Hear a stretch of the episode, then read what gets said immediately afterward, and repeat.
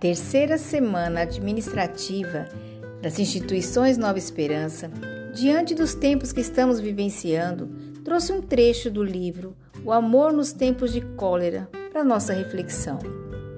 Capitão, o menino está preocupado e muito inquieto devido à quarentena que os portos nos impôs. O que te inquieta, menino? Não tens comida suficiente? Não dormes o suficiente?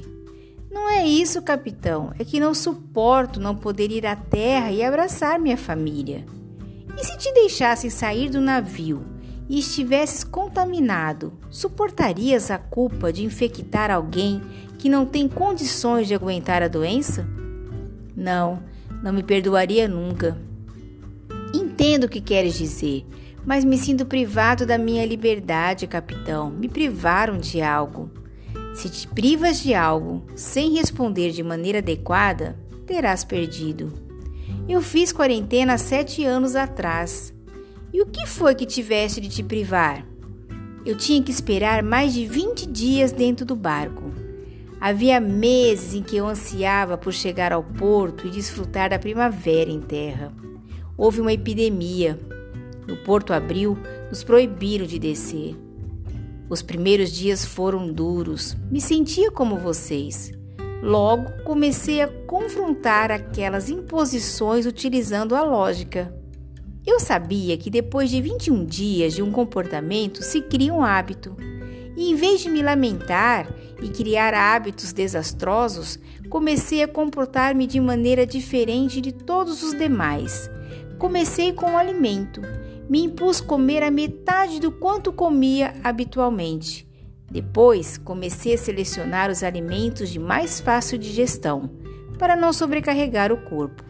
Passei a me nutrir de alimentos que, por tradição histórica, haviam mantido o homem com saúde.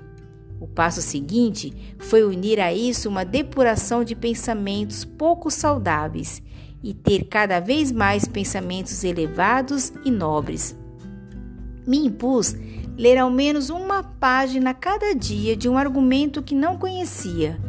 Me impus fazer profundas respirações completas a cada manhã. Creio que meus pulmões nunca havia chegado a tamanha capacidade e força. A parte da tarde era a hora das orações, a hora de agradecer a uma entidade qualquer por não me haver dado, como destino, privações graves durante toda a minha vida. Um hindu me havia aconselhado também a criar o hábito de imaginar a luz entrando em mim e me tornando mais forte. Integrei também esse hábito à minha prática de rotina diária dentro do barco. Em vez de pensar em tudo o que não podia fazer, pensava no que faria uma vez chegado à terra firme. Visualizava as cenas de cada dia e as vivia intensamente e gozava da espera. Tudo o que podemos obter em seguida não é interessante. A espera serve para sublimar o desejo e torná-lo mais poderoso. Eu me privei de praticar o ócio, de pensar apenas no que me privaram. E como acabou, capitão? Eu adquiri todos aqueles hábitos novos. Me deixaram baixar do barco muito tempo depois do previsto. Então privaram vocês da primavera?